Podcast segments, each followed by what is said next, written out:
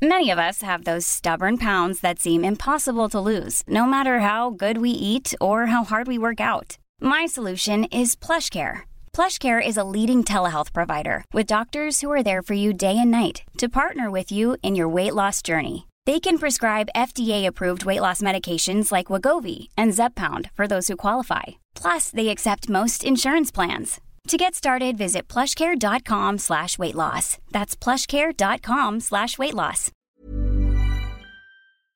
Heraldo Radio. La HCL se comparte, se ve y ahora también se escucha.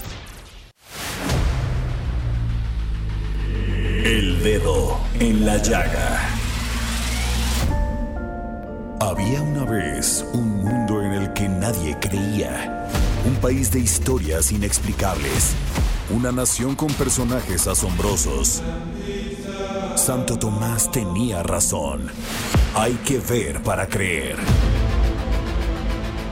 El México increíble, las verdades que duelen, la voz de los que callan, el dedo en la llaga. Infórmate, diviértete, enójate y vuelve a empezar. El Heraldo Radio presenta El Dedo en la Llaga con Adriana Delgado.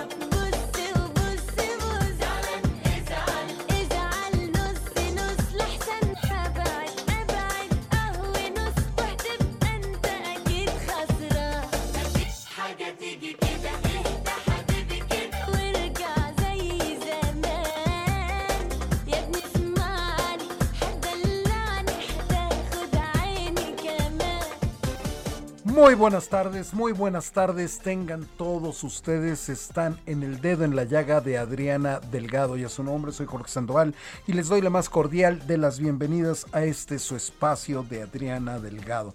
Estamos escuchando Agüenos, espero haberlo pronunciado bien, con la popular cantante en aquellas latitudes, en aquellas lejanas tierras, Nancy Ahram.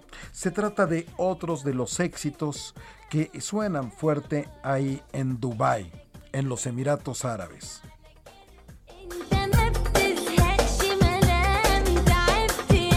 Y como se los ha venido contando Adriana Delgado, hoy los ojos del mundo se encuentran allí, en su expo, en Dubai 2020 que se está llevando a cabo y México, junto con otros 192 países, participa con, participa con un gran pabellón para dar a conocer nuestra cultura, lo que producimos, lo que hacemos, lo que somos los mexicanos, que somos de lo mejor de lo mejor.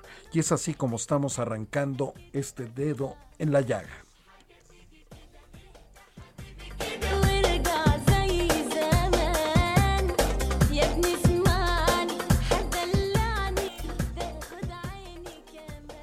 Sin lugar a dudas, uno de los temas más importantes que se le han venido dando cuenta aquí en el Heraldo Radio, en el Heraldo Media Group, es esta novena cumbre de los presidentes, de los líderes de América del Norte.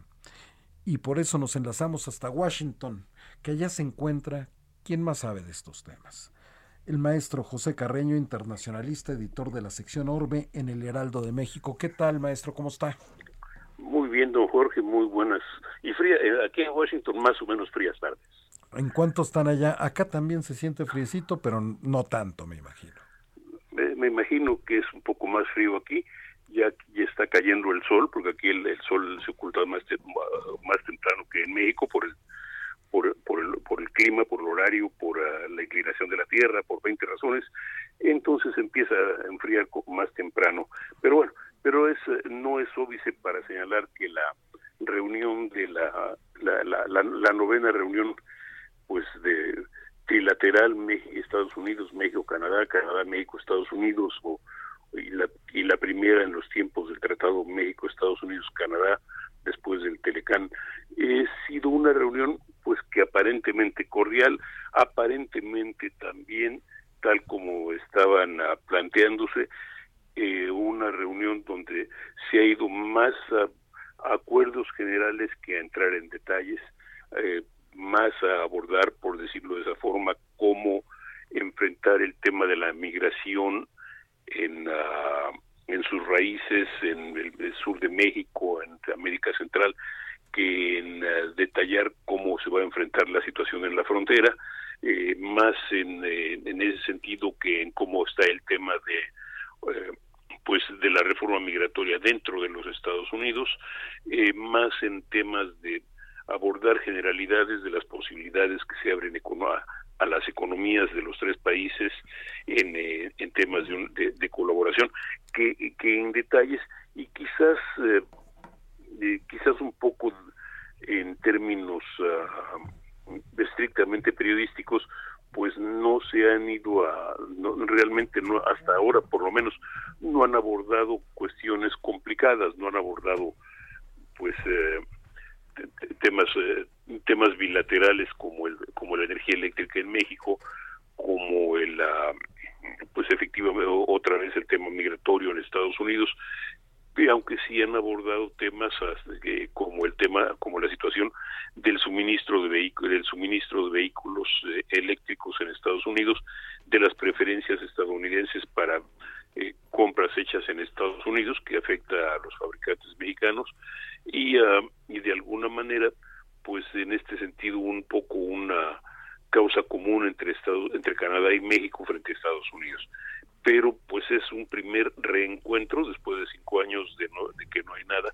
Y todavía los eh, en este caso los dirigentes eh, los presidentes Joe Biden eh, Andrés Manuel López Obrador y el primer ministro Patrick eh, Trudeau están por comparecer y hablar y decir de qué es lo que hablaron qué es lo que dijeron aunque por lo que sabemos y hasta donde hemos visto pues insisto, han sido más en tratar de darle un, uh, un carácter específicamente de reencuentro y de eh, y de énfasis económico a la, a- al encuentro que a, que a cualquier otra cosa, ¿no? Esto es, eh, están aparentemente buscando enfatizar lo común, las vinculaciones y, y dejando pues de lado las otras. Esto es el tema eléctrico, sí es complicado, es fuerte, pero todavía no ocurre y sí expresamos nuestra preocupación, pero todavía no ocurre. El ah, tema de migración, pues ah, sí es delicado, pero tenemos un problema, eh, problemas, problemas legales en Estados Unidos, no podemos ir más allá, ¿no? Entonces es, es un poco decepcionante, si se quiere, pues, sobre todo por todas las, ah, por toda la, la, la información que se que, que precedió a, la, a, la- a esto, pero también al mismo tiempo, pues sí hay una pues una sensación de, de, de- de relanzamiento y de reinicio. Efectivamente, lo que se dio fue la reunión, la primera reunión bilateral entre Justin Trudeau, primer ministro de Canadá, y el presidente López Obrador. Ahí hablaron sobre que hay que garantizar la igualdad, la seguridad y el desarrollo de ambos pueblos en la región en su conjunto, pero sobre todo hablaron de la integración económica, maestro José Carreño. Así es. Ahora, el, el hecho real es que tanto en, ese, en este caso Tru- Trudeau y, ah, y, ah, y- y López Obrador, pues están un poco hablando, decía eh, un antiguo embajador mexicano, que el mayor obstáculo entre Canadá y México se llamaba Estados Unidos, así que era un obstáculo gigantesco.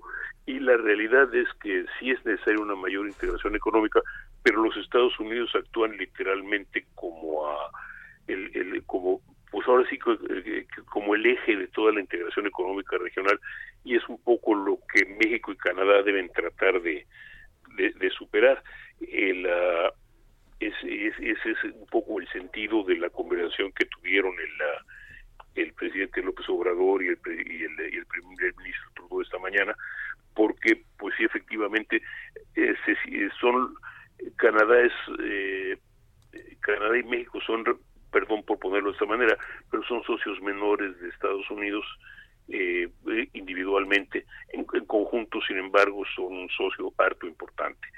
Eh, la- y, y que tanto Canadá como México tienen intereses tienen posibilidades tienen muchísimas razones para para tratar de este de pues de de, de, de- recrear y de y de y de, y de, y de alentar su situación no esto es eh, la, la, la, la situación real es que eh, Canadá tiene capitales y posibilidades que se pueden invertir en México y de hecho han invertido en México sobre todo en temas de minería pero también hay este eh, también hay otras posibilidades México y, y Canadá tienen también un acuerdo migratorio que es que muchas veces se usa como un ejemplo hacia Canadá y los dos países eh, tienen interés propio en, en tener una relación muy clara con los Estados Unidos y en- no solo entre ellos sino con los Estados Unidos que es el que es el dominante ¿no? Así que vamos eh, que ellos de hecho tuvieron un acuerdo pero esto es un eh, un acuerdo en conversar con lo- con, con, en, en poner a llamar la atención de Biden en el sentido de los problemas que plantea la producción de vehículos eléctricos en Estados Unidos, las preferencias en ese sentido, porque que golpean a Canadá y ya los Estados Unidos eh, pues eh, se apresuraron a señalar que están buscando a- un, arreglo con Canadá, pero está también el tema de los arreglos con México, que también tienen algo que ver en ese sentido, y entonces pues sí, habrá, tienen que abordarlo de manera conjunta dentro de lo posible. Eh, maestro, buenas tardes, su servidor Samuel Prieto. Eh, se dio, como usted bien comenta, una especie como de decepción tal vez en el sentido de que no fue tan espectacular el resultado y se esperaría, digamos, algo, un, un fenómeno similar ya a la hora de que los tres amigos, como ahora se les dice ya, este, se reúnan y, entonces eh, eh, pueda hacer que la expectativa no se cumpla del todo. Mire, lo dudo, porque, lo dudo, hablando con sinceridad, lo dudo, porque todo, todo este tipo de encuentros se, se arma desde de, antemano, valga la expresión. Eh, puede haber alguna nota distorsionante, puede haber alguna nota, algo- algún sonido discordante, pero lo normal, lo normal al menos es que haya una un, pues un, un acuerdo más o menos previo con más, con más o menos y que más o menos se, se apeguen a ese acuerdo. Eh, evidentemente eh, habrá habrá si hay desacuerdos si hay ah, de- ah, debates o discusiones que no son de, ah, a nivel de, de, berrito ni grito ni sombrerazo sino de eh, exposiciones muy mu- mu- muy muy puntuales pues sabremos más en las conferencias de prensa obviamente en las charlas que de alguna forma se darán entre hoy y mañana en Estados Unidos México y Canadá para expresar, para explicar cuáles fueron los puntos que cada país observó en, en- en este encuentro. En el caso de México va a haber una, una, una esta noche y en el caso de Estados Unidos probablemente haya esta tarde o dentro de o, o en el marco de lo, de este de, el, el curso de la mañana de mañana. Eso Es llama la atención un poco. esperando. Eso llama un poco la atención, ¿no, maestro, que no haya eh, planeada, por ejemplo, en la agenda una declaración conjunta. Eh, eh, pues es, es parte de no, pero lo, lo más normal es que haya algún tipo de declaración, que, que habrá algún tipo de expresión más o menos, ah, en el, que- aunque sea para que los tres digan que, eh, que, que tuvieron, que se reunieron y que se vieron y, y que, y, que, y que sintieron que su amistad se fortaleció. Eh, normalmente tiene que haber algo, sino por otra razón para evitar una una interpretación que, que, que, que- que indique que esto fue un fracaso que no digo que haya sido un éxito, pero está lejos de ser un fracaso. Pues maestro José Carreño, internacionalista, editor de la sección Orbe en el Heraldo de México, si nos permite regresar con usted en Washington, si usted nos lo permite más adelante, porque es información que se está dando en curso en este momento. Sí, así es. Con todo gusto.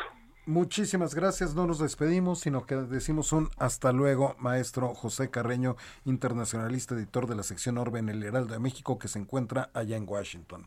Información muy importante y relevante para nuestro país. Sí, por supuesto. Además, es una, es, es una eh, como bien comentas, una, una cobertura en curso. Y de hecho, ya eh, por lo que estamos viendo en las imágenes en vivo, ya está empezando a desarrollarse la, la reunión este, trilateral. Así es de que en los próximos minutos van a salir bastantes, no sabemos si chispas, pero bastantes cosas interesantes que comentar, ¿no? Efectivamente, que siempre estas reuniones traen consecuencias. Es correcto. No, otro tema también muy importante, mi querido Samuel, es lo que está pasando con nuestras vías de comunicación, tanto en las rutas de los trenes como en nuestras carreteras, como en nuestros puentes, como en nuestras casetas. Y por eso en diciembre pasado, en el del 2020, la Cámara de Diputados aprobó un dictamen que reforma el artículo 533 a la Ley de Vías Generales de Comunicación para sancionar a quienes con fines de lucro interrumpan el tránsito de los medios de transporte y la operación en los servicios de peaje. Y es por eso que le agradecemos que nos tome la llamada el diputado Víctor Manuel Pérez Díaz. Él es de Nuevo León, él es del Partido Acción Nacional y es presidente de la Comisión de Comunicaciones y Transportes en la Cámara de Diputados, tanto en la pasada legislatura como en la actual. ¿Cómo está, diputado? Bien, bien, Jorge, a la orden, a la orden, Jorge Javier. Este, pues aquí trabajando un rato. Usted trabajando mucho desde la pasada legislatura y sobre todo qué bueno que repite en la comisión porque entonces es un conocedor profundo de este tema tan importante para todos porque vemos los daños y perjuicios que causan afectar, tomar nuestras vías de comunicación. Diputado Víctor Manuel Pérez Díaz. Sí, gracias, pues totalmente eh, enterado de cómo está la situación, cómo, de cómo, qué implica el, el del, del autotransporte y el desarrollo carretero en el país para, pues para generar más empleos, para generar mayor utilidad, para generar riqueza y pues para repartirla en el presupuesto de egresos bien. Y sí, sí sabemos qué es lo que impacta de manera negativa a todo el sistema de, de comunicaciones y transportes en el país y creo que el bloqueo de, de casetas es un es un síntoma de un deterioro en este sistema que tenemos que combatir y lo que nos queda a nosotros pues, es combatirlo desde, desde las leyes de modificándolas o este, o agregándole por ahí algunos artículos que ayuden a la autoridad a actuar porque muchos de los delitos que se cometen en las carreteras que se cometen en, en las vías férreas que se cometen en, en, los- en las casetas pues van en detrimento de, de- del país y necesitan que esos vacíos se vayan ocupando por leyes más más ajustadas a la realidad y sobre todo que le den facilidades a las autoridades de impartición de justicia para que la gente que comete un error, que comete un delito, pues se vaya a la cárcel y no lo vuelva a hacer, porque ya muchas situaciones como es el de bloqueo de carreteras eh, se prestan ya para un lucro, no tanto para ejercer un derecho, un derecho de, de libertad de expresión o mediante un bloqueo expresar alguna inconformidad, no, ya lo agarran como un deporte de lucrativo eh, y ahí se van turnando en las diferentes casetas de aquí del Estado de México, de la Ciudad de México, en Cuernavaca, en gran parte del centro del país sobre todo, se van turnando diferentes grupos, eh, pues yo les llamo pseudosociales o grupos que, que toman cualquier argumento para poder ir a protestar y se van a una caseta, hacen un cobro y se llevan a veces eh, ganancias pues millonarias, ¿eh tan solo en un día un solo grupo puede llegar a levantar hasta 500 mil pesos en una caseta, nada más con el llamado denominado boteo para ayudar a su causa. Pues sí, lo que no sabemos es cuál causa es, ¿sí? Y ahí es donde ha radicado el debate entre si darle para adelante a esta a este a esta modificación al artículo 533 de las vías generales de comunicación entre si se está obstaculizando el derecho a la libertad de expresión, el derecho a la protesta o no. Y por eso nosotros le, le incluimos un, una adición al artículo 533 para que de comprobarse que hay un afán de lucro en la interrupción de las vías generales de comunicación o el bloqueo de alguna caseta, pues simple y sencillamente pague con prisión. Eh, eso es justamente el foco, eh, digamos, el dedo en la llaga de este tema, este diputado. Eh, Es correcto. Básicamente el asunto del lucro, eh, también eh, hacia el otro extremo, eh, deja algunos comentarios. Yo le preguntaría, por ejemplo, hay quienes de repente eh, bloquean una caseta de cobro y dejan pasar libremente a los automóviles, ¿no? Entonces, en el código de procedimientos, ¿cómo se tipificaría cuándo es lucro y cuándo no? Y si no es lucro, ¿no hay sanción?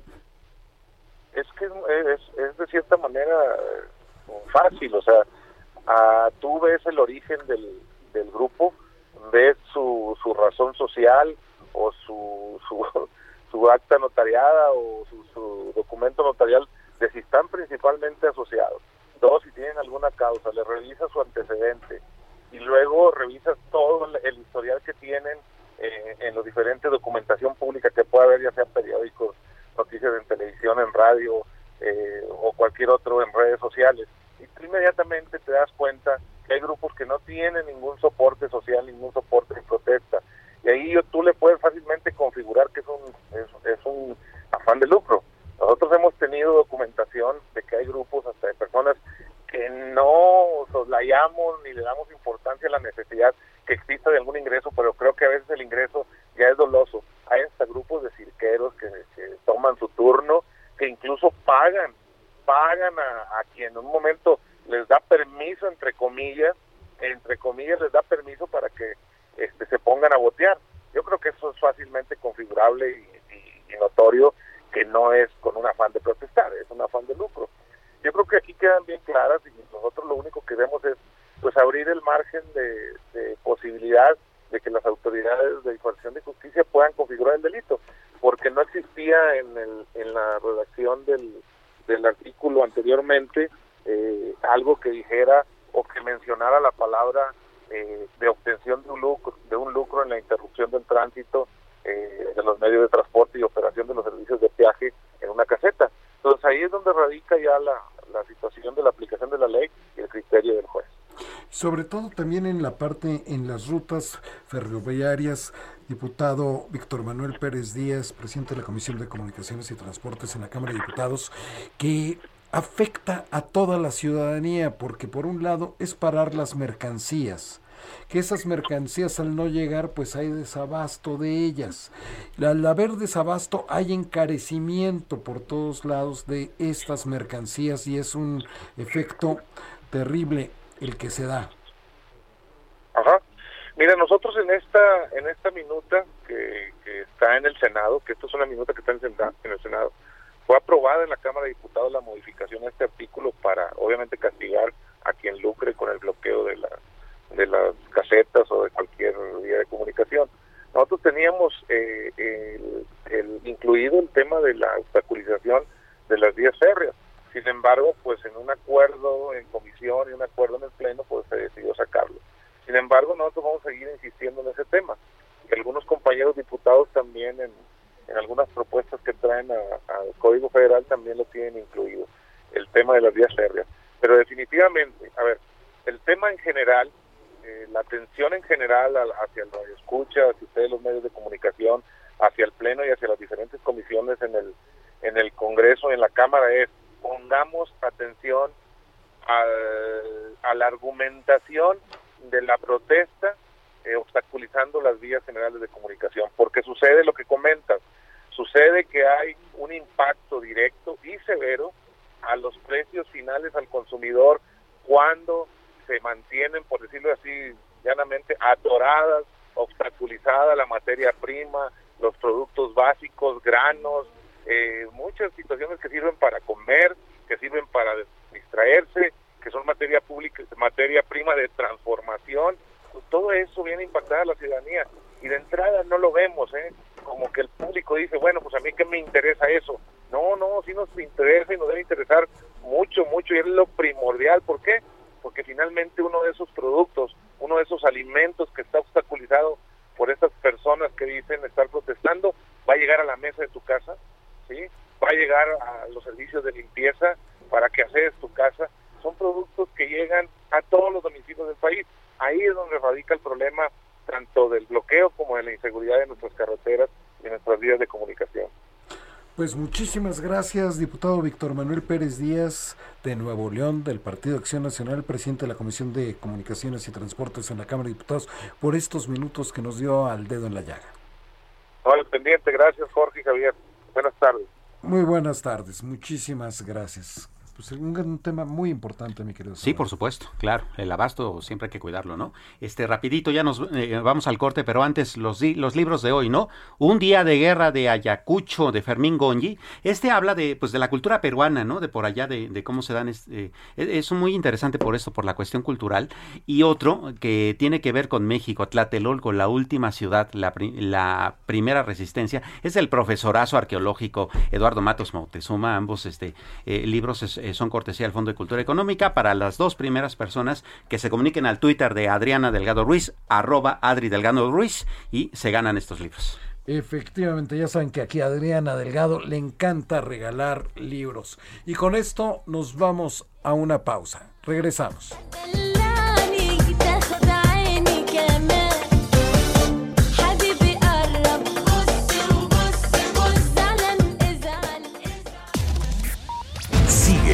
Adriana Delgado en su cuenta de Twitter, arroba Adri Delgado Ruiz.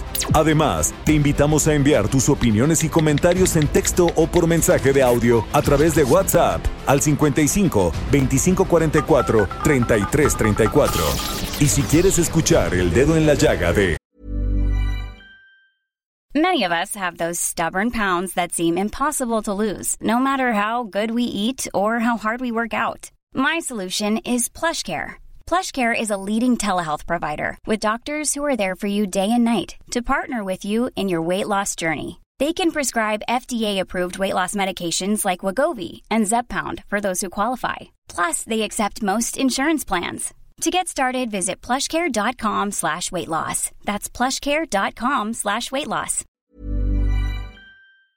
El Heraldo Radio, en cualquier momento y donde quiera que te encuentres, descarga el podcast disponible en Spotify y iTunes.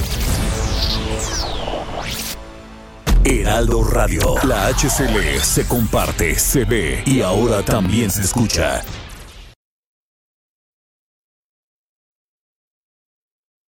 Heraldo Radio, la HCL se comparte, se ve y ahora también se escucha.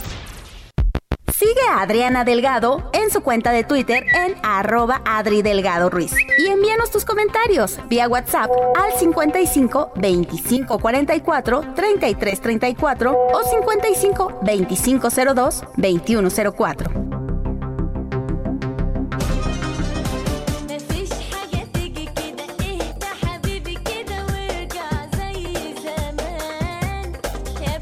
Y ya estamos de regreso aquí en el dedo en la llaga de Adriana Delgado, siendo las 3 con 31 minutos exactamente, hora del centro de México.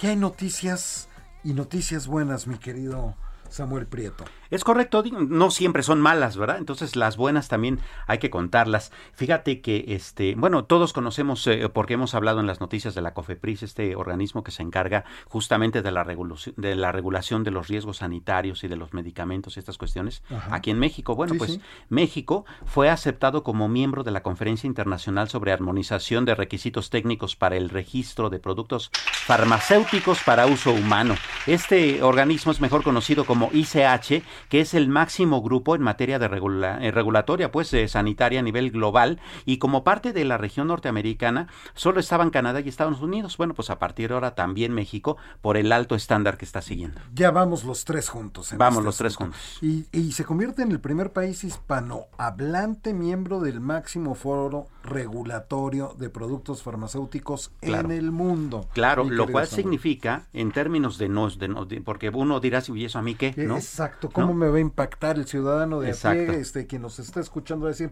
¿y eso qué? A lo ¿Eso mejor qué? a Samuel y a Jorge les interesa, pero a nosotros, ¿qué? ¿Cuál es la importancia, mi querido Exacto, pues maestro? eh, eso significa que eh, los estándares que tenemos para la revisión, por ejemplo, de los medicamentos que consumimos, tanto en el sector salud como los que compramos en la farmacia, están muy bien supervisados y que son originales aun cuando sean genéricos, aun cuando están bien supervisados. Eso es muy importante, ¿no? Exacto, todo lo que ya vale la COFEPRIS, exactamente. Así es. Y no es fácil entrar porque ya se habían hecho varios intentos, ahora sí que varios exámenes para pasar. que, claro. Y hasta que Hasta que hoy, se logró la excelencia. Hasta que se logró la excelencia, ya dimos este gran paso. Enhorabuena para la COFEPRIS. Y rápidamente, Sam, porque tenemos mucha información. Sí. Fíjate, estas también dan gusto darlas, ¿no? Pues en el Senado de la República reconocen las trayectorias de El Canelo Álvarez, que es el gran Ah, claro, conocido, súper deportista. súper deportista, y de Eddie Reynoso. Y fíjate que Eddie Reynoso pues es el entrenador del Canelo y ha sido Así entrenador de muchísimos otros con los cuales ha ganado pues más de 30 campeonatos mundiales. Sí, pues nada más suma los del propio Canelo. Nada ¿no? más suma los del Canelo, que es una buena parte, más los otros. Y Eddie Reynoso, fíjate que aquí lo entrevistó Adriana Delgado. Entonces, si ustedes van al podcast y quieren saber más de Eddie Reynoso, pues vayan al dedo en la llaga con Adriana Delgado ahí en Spotify. Y ahí está Ahí el lo 19 de octubre, entrevistó.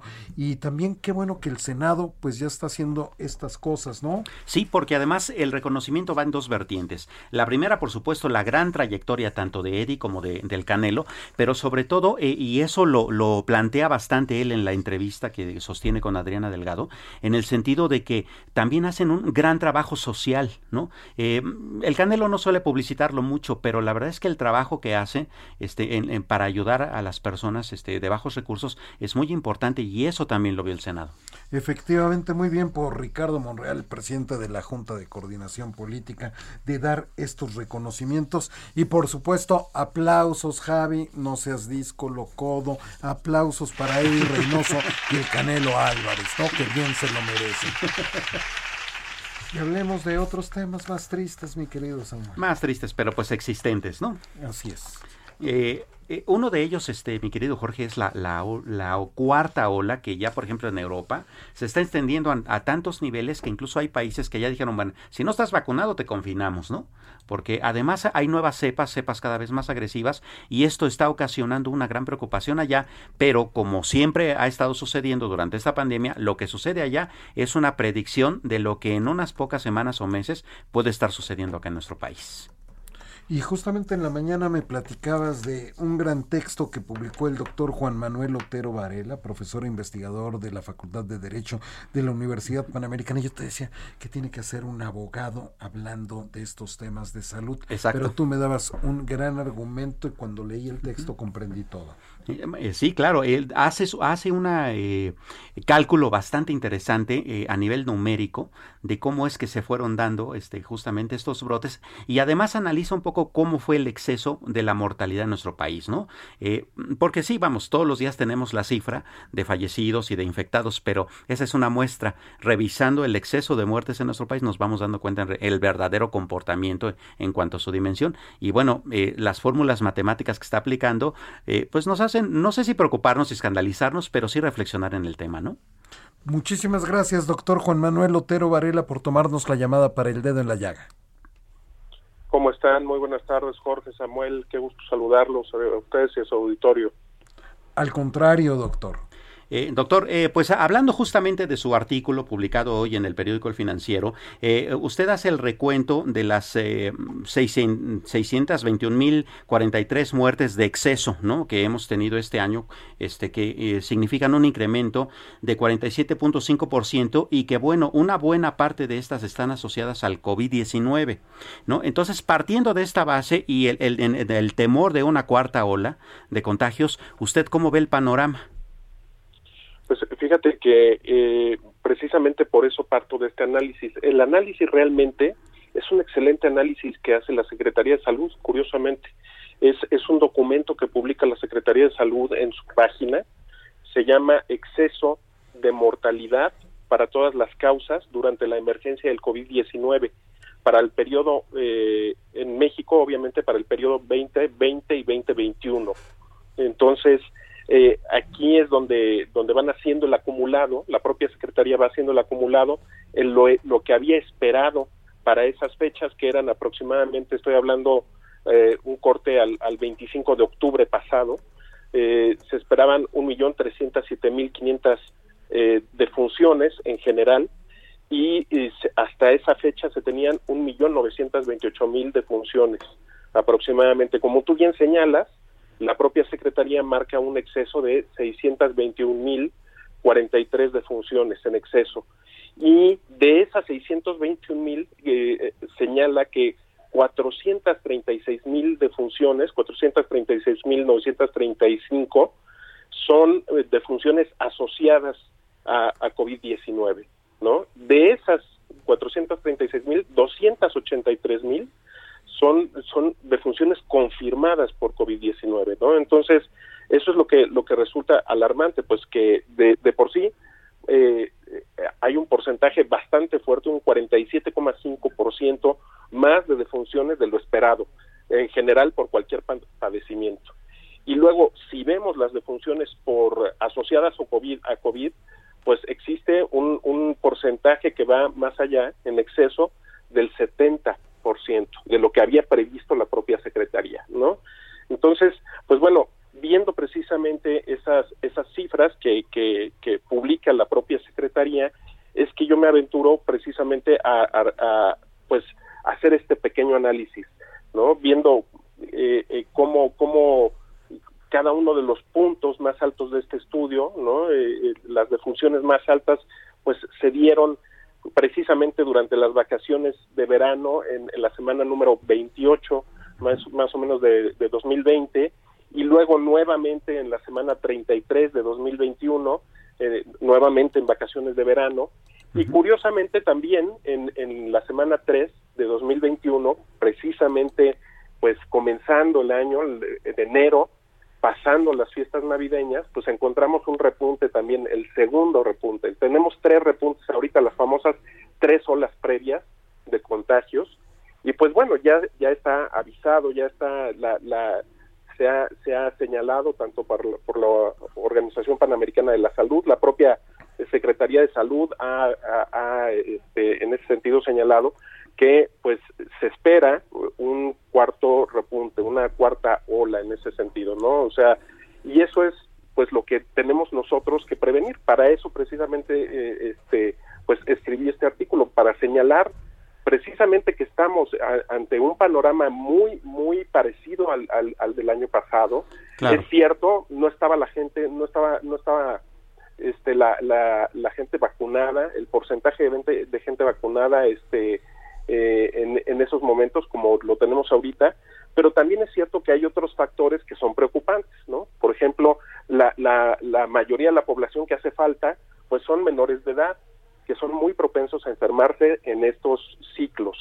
Eh, también una, eh, una buena parte de, de los vacunados, pues bueno, eh, son vacunados con algunas vacunas que ya el fabricante de, de los eh, este, de las propias eh, vacunas pues ha señalado que, que tenemos que o que tener un refuerzo, ¿no? Que se debe que se les debe dar un refuerzo. Entonces, si no van perdiendo pues eficacia esas vacunas, ¿no? Van Claro. van van perdiendo valor, digamos. Entonces, pues hay varias cuestiones que eh, eh, pues a mí como padre de familia además me, me preocupan bastante, te digo. Sí, la Organización eh, Panamericana de la Salud, de hecho, eh, avisó que haría un monitoreo de esa eh, y cuarta ola que podría haber iniciado o podría iniciar en México a propósito de la celebración de la Fórmula 1, por ejemplo, hace unas eh, un par de semanas y de la celebración de Día de Muertos. Entonces, está como monitoreando esto porque se está dando, digamos, el, el puente de tiempo para ello. Eh, hay eh, instituciones públicas como la UNAM que tiene preparatorias en donde van alumnos menores de edad e incluso la propia Secretaría de Educación Pública dice que hay que prepararse para el regreso a clases bajo el argumento de que si bien a los menores de edad les puede contagiar, no les pega tan duro y sus adultos mayores en casa ya están vacunados. ¿No? Entonces eso puede ayudar a que no sea un brote tan grande. Pero ¿de qué tamaño habría que dimensionarlo? Pues mira, este sí es cierto, eh, finalmente este no los los se ha registrado un menor número de fallecimientos en, en personas menores de edad, eso es eso es una realidad pues, tomando en consideración pues los otros sectores o los otros segmentos de edad de la población, pero eh, por por más pequeño que sea, a mí me resulta preocupante que empecemos a pensar así, ¿no? Que empecemos a pensar, bueno, pues es que nada más tenemos este en total dos mil casos de fallecimientos de menores este, por muertes asociadas a COVID, ¿no?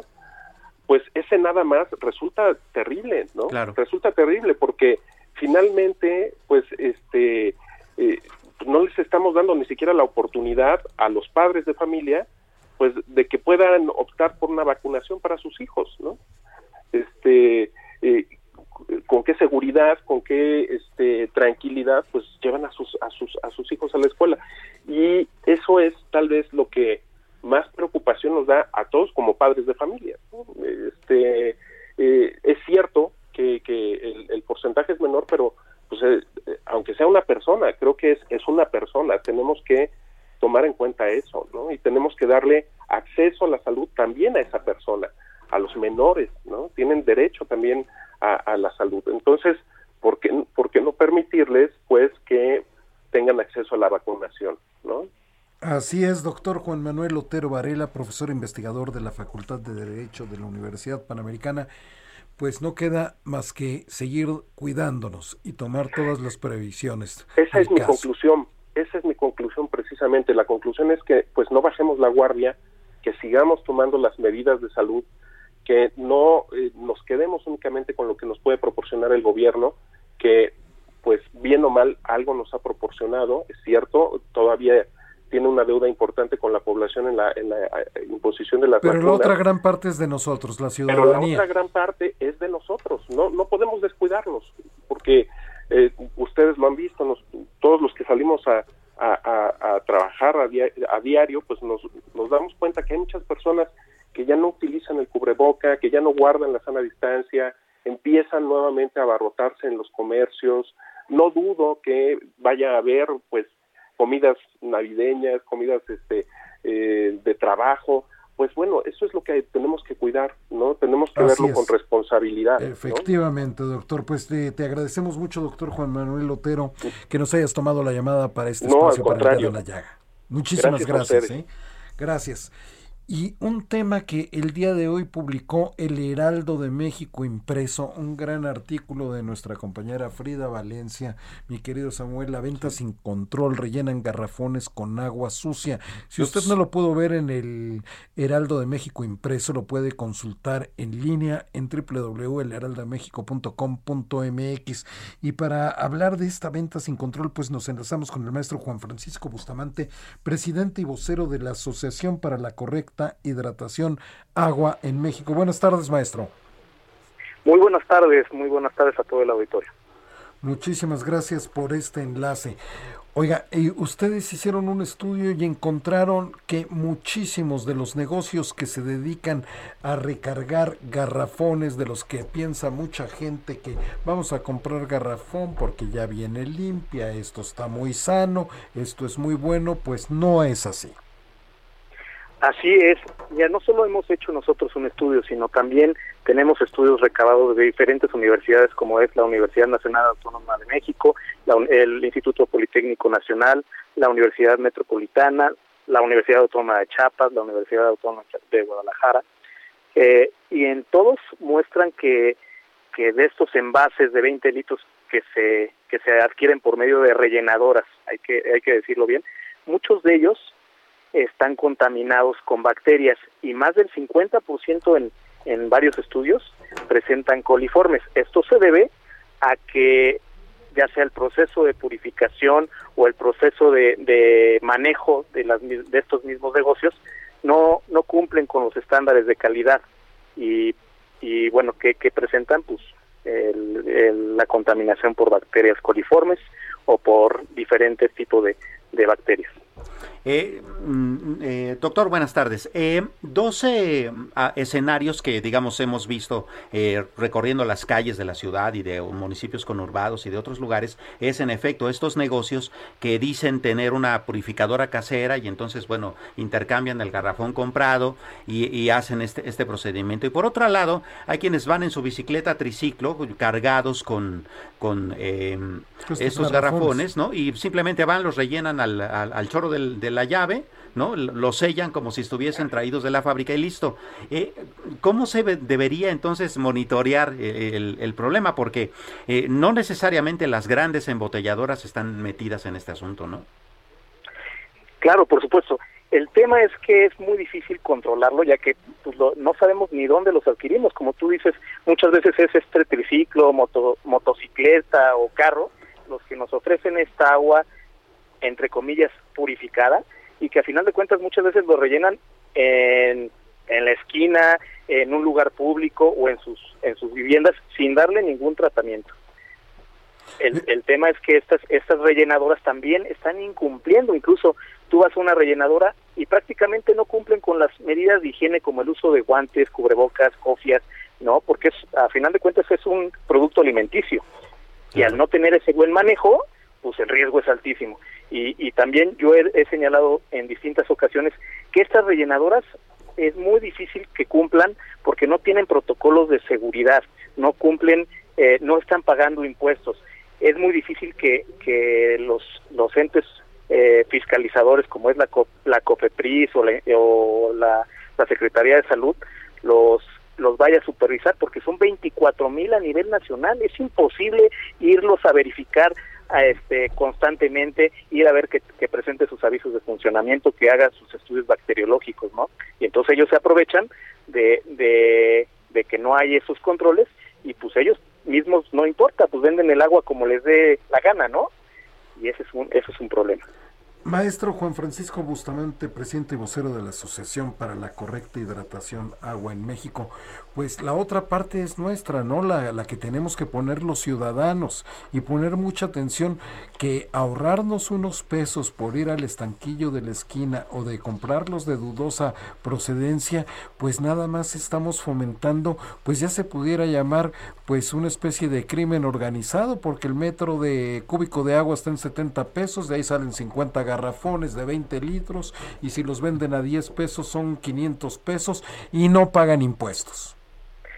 Sí, exactamente, es, es un problema de corresponsabilidad. Uno, nosotros como, como consumidores tenemos que estar verificando que el agua sea de calidad, exigir que el agua sea de calidad para hidratarnos, ¿no?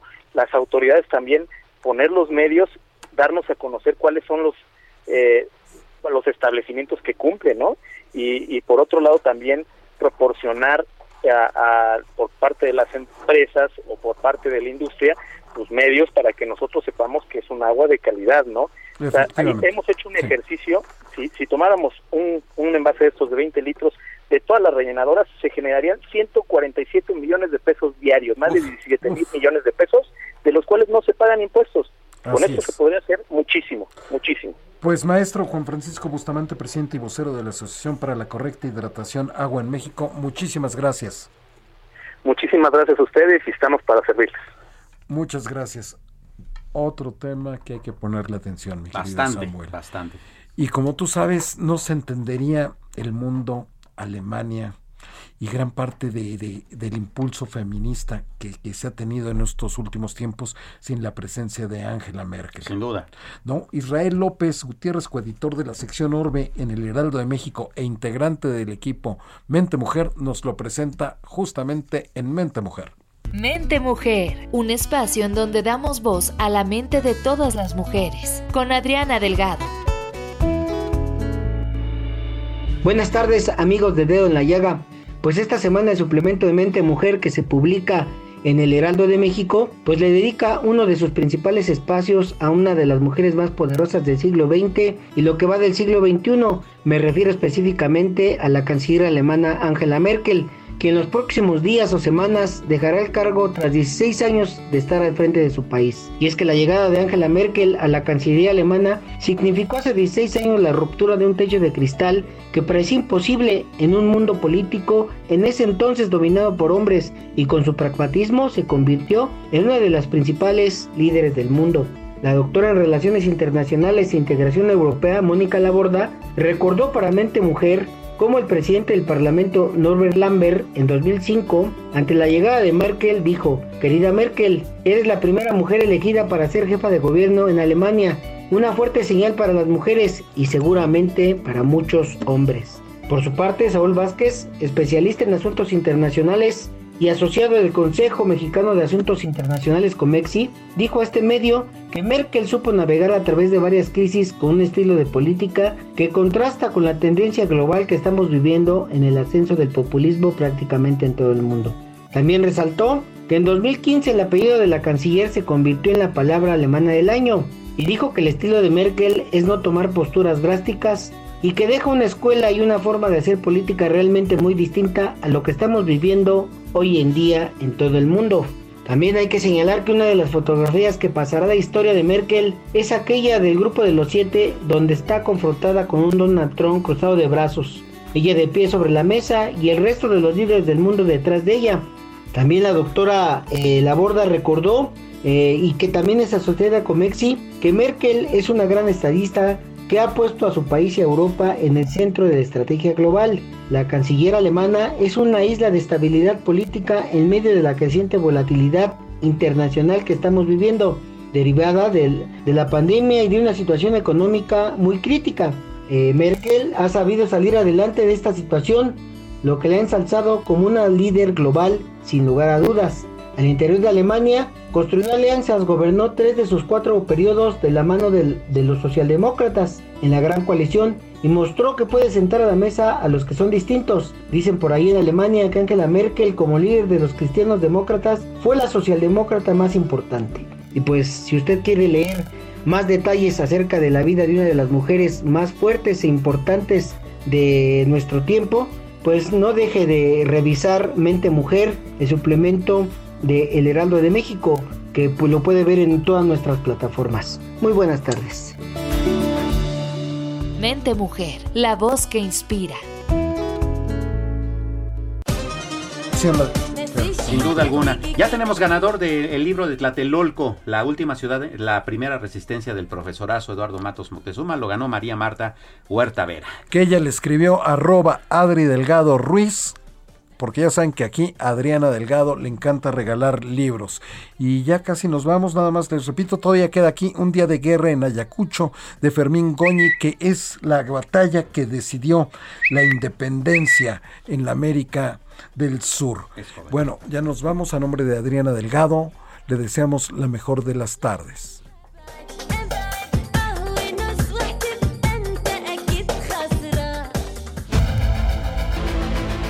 El Heraldo Radio presentó El Dedo en la Llaga con Adriana Delgado.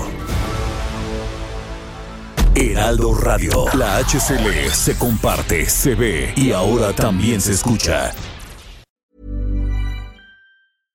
Imagine the softest sheets you've ever felt. Now imagine them getting even softer over time. That's what you'll feel with Bowl and Branch's organic cotton sheets. In a recent customer survey, 96% replied that Bowl and Branch sheets get softer with every wash. Start getting your best night's sleep in these sheets that get softer and softer for years to come. Try their sheets with a 30-night guarantee. Plus, get 15% off your first order at bowlandbranch.com. Code BUTTERY. Exclusions apply. See site for details.